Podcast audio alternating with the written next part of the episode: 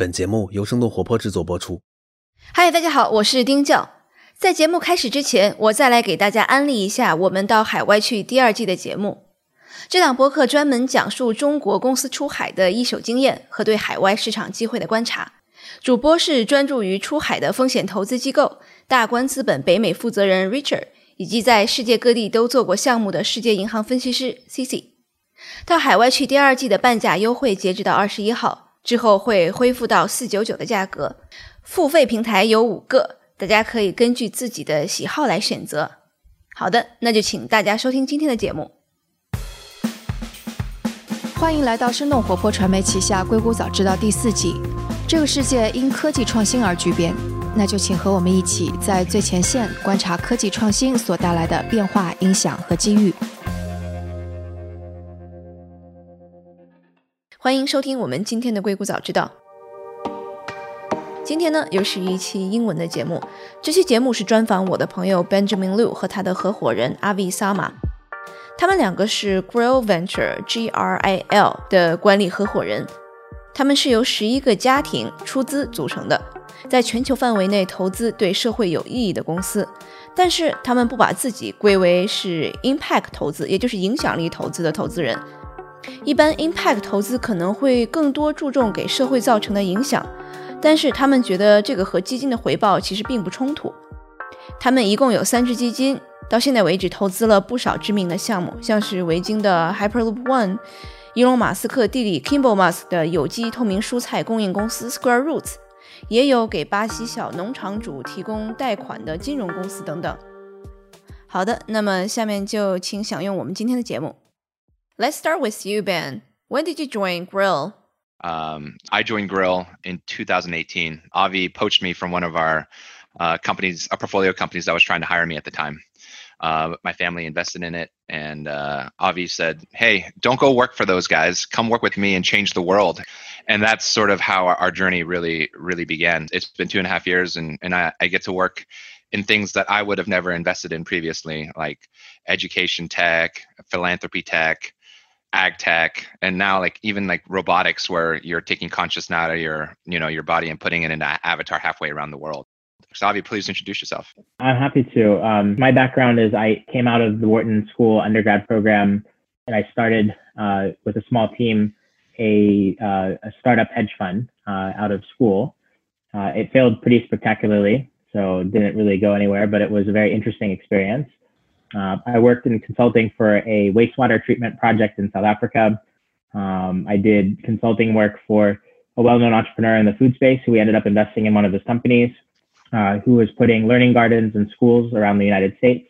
So I did some consulting for him. These are outdoor classrooms where kids can learn how to plant uh, kind of vegetables and they learn what a vegetable is, which is really inspiring work that they were doing. Uh, and then I moved to London and I met uh, our third partner, Colin Rushmere in Grill, um, and I kind of had this kind of meandering pathway in, in finance and in a little bit in social entrepreneurship and impact. Uh, and they were launching Grill Ventures. So Colin um, had built up Grill from South Africa, or he built a company in South Africa, and then he moved to the Isle of Man to launch a venture capital business. And I joined then as a managing partner. Uh, so we since then we've kind of gone from strength to strength. We poached Ben, and we've applied our kind of mission to further dignity with our investments that's been our our story. Where are you based right now? I'm based in Washington D.C. You guys have portfolio all over the world. How many countries you guys are investing in? Um, we most of our investments are in the U.S. and in the U.K., but a lot of the companies are operating globally now. Uh, we made our first investments into Brazil uh, and the Middle East. So those are two. We've had some investments in Central America. Um, we have a, quite a few companies actively operating in India and companies expanding into Asia now. But it's mostly that our companies are based in the US and, and in Europe where we like can can kind of really have a good feel for them and then we help them as they expand, you know, globally into different markets. Since you guys invest in a lot of different continents, how do you verify the legitimacy of those companies that you are putting money in? Um, in the Valley, we vet people through warm intros or references. How do you solve this problem when invest outside of Silicon Valley? Uh, I'll take this one. Uh, time. I, I, would say time. Uh, for us, a lot of our investments it came through our network. You know, we pride ourselves on our network. With Grill, you know, we're we're about 11 families or 11 people, and uh, it, it's all private capital. So at this time, we don't take AUM. We we don't take a fee on the, on the AUM. It's mm-hmm. essentially us doing the diligence and the research to basically de-risk our follow-ons. Um, so I think uh, Avi has been in the trenches with a lot of our companies. It's uh, you know going to uh, to war with each one of these entrepreneurs and making sure they're they're good people at the end of the day that they'll they'll back they'll fight with you. Um, so outside of time and spending time, there's nothing else. Um, we feel like we stick with companies throughout the life cycle. And the biggest factor for us is the people. So our biggest mistakes have been in not backing the right people because we, we look at areas like food and agriculture, um, you know, making people healthy and well, um, including mental health, um, as we talked about earlier, you know, financial inclusion, uh, energy, transportation, and deep technology. So we're in quite a few different areas, and a lot of our companies are really trying to do something different and bring something completely new to the table. We actually pride ourselves in taking companies and people who are kind of unexpected uh, and helping them get to market. But the journey is a very long one. So when you come in at the stage that we come in, you know, you're sometimes in, on a journey for five years before the company really gets a stranglehold in sustainability in the market. So you go through quite a lot with people and you see them change over time. Um, and we've had some experience where we've definitely been let down by, by people but we've also seen people come through that are just completely unexpected you know during during tough situations and and become incredible leaders and and build sustainable profitable growing businesses uh, and kind of learn through a lot of adversity so people has been kind of our biggest variable uh, to date you know our people finding you know thing has been all kind of as ben said through the network but there's also a little bit of kind of magic to it where somebody or something will kind of strike us as a mission that's worthy for us to be on. Uh, and we like to basically say, we want to invest in this. We want to give a positive intent. And then we collectively do the work to either prove ourselves right or prove ourselves wrong. So we make the intent to invest. We tell people we this is a company we want to back. Sometimes it's something that happens within weeks, and sometimes it's like one company that we're launching and funding for small and medium farmers in Brazil we've been incubating this company for nine months now with the CEO, who's amazing. But we've really gotten to know the company uh, before before investing. Um, so yeah, it's a very variable kind of process. So, like, is that normally how long it took you to kind of verify the company, or uh, in other words, incubate, or just just like kind of special case? Yeah, this is a special case. So, so this company is at uh, the CEO. It basically is looking at bringing and channeling billions of dollars of capital through fintech to small and medium farmers in Brazil um, in areas like soy and, and corn. So basically, the food basket of a lot of the world where farmers don't have access to good working capital. So we've had to do a lot of work on the financial structures and you know kind of thinking through the model with the entire goal of creating a system to efficiently flow capital to to the people who need it. So it's taken just a long time, and we've been very involved almost as like co-founders of the business, not just as investors. So that that's a unique case. It's like not something that happens often. Usually, it's like um, maybe like a month or two of getting to know the team, writing our internal investment memos, um, basically going through that process of either proving ourselves right in our original intent, which a lot of that is like gut and magic. Like there's some something where somebody kind of strikes us as a person that really has a clearly defined mission or the right kind of sustainability in the in the potential business model and we say okay, we want to go after this and we either prove ourselves right or wrong and it takes us about a month or two i would say to make our decisions. Got it. Do you have to like because you have mostly uh, uk and us portfolio do you have to like kind of just be with the company for a while? Uh, so is that like because you guys is like geographically very spread out right? Do you have to go there and be with them for, for a while I, I don't know about being with them for a while. I mean, look look at us right now. We're right, we're in right. A, that in a, in a, co- in a COVID situation. I was talking to one of our one of our co-founders for a company, and uh, I told her I haven't left my house since Sunday. Like I haven't even outside to take out the trash and put it on the street. I haven't walked down my street. Uh, that's my new norm. But my day goes on. So right now we spend like a lot of our time talking to our portfolio companies just on Zoom. You know, sometimes uh, it will come from a, you know like vetting a a company would be coming through a friendly, as I said, through our network, and then we spend time with them, and then you know, we'll write a quick small check sometimes and then help them sort of ideate. The idea it could just be an idea, and then we'll, you Mhm. know, we, we think it could be something magical, and and uh, we would seed them. So I'll give you an example. I think probably after meeting these guys, after one meeting, Avi and I drove down um, to Palo Alto. Uh, this was pre-COVID. We sat down with these guys for about I don't know, probably 45 minutes. 45 minutes, and they are like, "We're doing smart addressing. This is going to change the world." I have a mantra that it's it's never if it will work. Things are all about timing. It's when it will work. When things will work. So at that time, I told Avi, I said, "Hey man, I, I don't know about these guys. It's I don't think it's right." And um, we wrote the check anyways. We wrote that check. Well, I I didn't get it. It's like smart what? Smart addressing. I'll let Avi sort of break it down a little bit Yeah, better. I mean, Ben, ben likes to give this example. It, it's more of an example of, of how the dynamic of how we make our decisions. Yeah. Sometimes we'll we'll look at something that we feel should be in the world, and we feel like one of our responsibilities is to give it at least give it a shot. Um, so this company has a massive challenge of trying to get their technology adopted. They essentially have created a smart kind of uh, address addressing system that goes beyond GPS. It's a programmable address that can take into account a lot of different coordinates, and it become come like a live addressing system. So you, uh, Dan, sitting in in that apartment, would have not only your physical location, but also a lot of other data actually imputed into the address, so that someone could speak to you, or it could be used for logistics or last mile delivery, those kinds of things. But for a company like that, they, I mean, it's wonderful technologists that had an amazing background. Um, the issue is always getting adoption um, and getting that one anchor customer that can kind of use the technology, adopt it broadly, make it a standard, and then from there that has a real chance. So on those companies like that, we know it's gonna it's a long shot, you know, but we work very closely with them anyway to try to help them get to to market. Yeah. Th- that was just an example. Yeah. Got it. So you you do fund companies that kind of have the moonshot goal. Yeah. Quite a Easy- few. E- e- easily. Easily. easily. Yeah. And then more importantly, we give them the most expensive thing that we have is our time. So um, we spend countless amounts of time incubating, ideating, talking them through, working with them uh, on their presentations, on their financials, whatever it may be to get them to that next level. That's that's the I think that's that's the most fun thing that I- I've got to do with, with Grill and, and being a part of Grill. Yeah. Uh, so speaking of like the mission of your guys' is fun.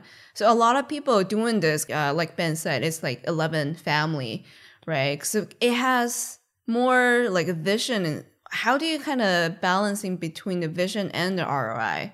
Yeah, I think that's a very interesting thing. And a lot of people label themselves as impact investors. We don't label ourselves as impact investors.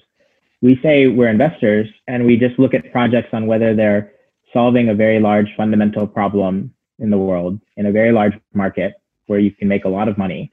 Food as an example, fintech or financial services as an example, mental health or healthcare as an example. These are all very, very large markets. And we're just looking at entrepreneurs and projects and technologies that are doing things in a way that's creating a net positive and furthering dignity through like just its very business model. Um, so everything that we do is about evaluating a business for potential to scale, to solve a really big need, a big problem in the world, uh, in a very large market. Uh, and we get judged, our performance is 100% based on, on how much value we return to our investors. Um, you know, that comes first and then all of the other stuff in terms of the positive positivity we can create the energy we can create comes second you know the one thing though is that we have kind of noticed that money and, and capital has the, the power to change a lot of things. So if we can create systems of value that we can channel capital into through business models where it still is moving capital it's still making people a lot of money you can attach a lot of the impactful kind of things that are advancing dignity to those models, to the investment that you're making, whether it's uh, you know an equity investment, whether it's a um, in a company that's doing things or well, something. or debt Yeah. investment, exactly. So those are things that we we are kind of sitting on and working with, uh, you know, now across the board in all of our activities. So it's not just about like uh, like saying that we're impact investors. We we really do try to to do things that will be able to move a lot of money. I'll I'll give you one example is, is Holberton Academy or Holberton School. Uh, it's a computer science program that basically doesn't charge you upfront for tuition. Instead, they have an income share agreement with you. And, and then they basically you pay them once you get placed at a job. So that's you know we invested at 26 students like in their first campus Oh, so you're not investing in the company. You actually invest in the particular group of kids. No, no, no, we, no, we, we invested in the company. They were on their first cohort. Got but, it, got but it. at the but at the end of the day, you know what we see as, as ROI, as per se, you say like return. This is highly scalable. I mean, they have what now eight campuses across the world, fifteen hundred kids, almost fifteen hundred kids, and now we're looking at potentially taking out these schools all around the world. I mean, they have schools in Colombia. They just opened up in Uruguay. They have a campus in Beirut, and we're looking at now at the UAE, and then also at South Africa. And we we would take those opportunities and go and potentially franchise those and build you know businesses on top. Um, so when we talk about impact versus ROI, we thought this was absolutely massive impact because those 26 kids that came out of that first cohort were placed at top tech jobs with higher average salaries than kids graduating out of MIT. I mean, how nuts is that? And these guys are placed, you know, they're trained into real world situations from a peer to peer computer. Oh, that's great. So, what's the company's name again? It's called Holberton, H O L B O R T E N. So, you know, Jerry Yang's AME, uh, Cloud Ventures came into them, Trinity Ventures came into them, Microsoft also invested behind them. Uh, these guys are now creating some of the the world's tech talent. Like, you know, you're not learning about computer programming; you're learning about what you're going to be doing on the job, uh, and that, Mm. that's the main difference. Yeah. So Um, it's a real need and it's very massive. It's definitely something we think about a lot. We've been using the term dignity investing for for now three, four years, and a lot of people, you know, because there's a lot of energy out there for impact investing and putting metrics and things like that. And we don't do any of that actually. We don't measure impact ROI in our equity investments that we make. Um, we just invest in good people who are trying to solve very real fundamental problems for in, in these different markets. Yeah, I don't think that will go against each other. There are rare cases. For example, the vaccine is probably not going to be very feasible for big pharmaceutical company to develop after like two or three years and then maybe the disease is gone and then they spend like millions of millions of dollar putting into this space and then no one gonna buy it again that's why we probably need like kind of donations or like kind of nonprofit or like uh, government to help but I think most of the cases and then impact and ROI could come together. Is that like how you guys see your your fund sees this? So in that case, yeah, like I mean, the companies that are going to be solving that the issue now with COVID, whether it's in therapeutics or vaccines, I mean, every company is going to have a, a massive impact that's operating in this space. We have one portfolio company that are doing all the digital test delivery management for uh, result delivery management for Los Angeles County, LA City, now other counties in Southern California. They've now hit their millionth test result delivered. So they're solving a really big problem. They're cutting down the time that people have to wait with anxiety after getting their test sent to a lab. They get an empathetic response and they get actionable next steps. And they're doing it for, for governments and they've, they've solved and cracked that problem. And so that's a company that's a for-profit business that's doing something. They were previously doing this for the HIV population in the US. So they had a lot of experience delivering lab results. And that's, that's a really, really under-discussed problem generally before COVID was the fact that people couldn't get their lab results on time when they at the peak anxiety when they're waiting for their blood test results and they're potentially exposed to some sort of disease. And so Healthvana set up, you know, a, a system to, to do that. And so when when COVID hit, it became an opportunity for them to apply what they had already been doing, just like some of these other vaccine companies who had been doing AI, you know, kind of development and stuff, and then they applied it here. Um, so I feel like this, you know, it definitely is a um, for Healthvana, for example, they're doing really good work. It's highly scalable, and it solves a very real problem uh, in terms of impact as well. I, I saw you guys have like a very interesting portfolio in your fund too, like Square Roots, like Hyperloop One. Like, how do you get into those deals, like for high profile founders and high profile like kind of companies? Yeah, so um, we've been fortunate to work with a lot of very good entrepreneurs, and our network is really where what we rely on. So part of being actively investing in uh, companies or supporting companies who are now operating on six continents is that we have quite a quite a good network, whether it's uh, you know private family offices or whether it's funds or whether it's um, you know kind of emerging VC funds, corporate network, Um, so that's you know something we've been able to really rely on a lot and add a lot of value to our companies that way. So Hyperloop was an example of a company that everyone just got really excited about the potential. Uh, so mm-hmm. we came in through a, uh, a, co-investor partner that we've now invested in three deals with, um, who created an SPV.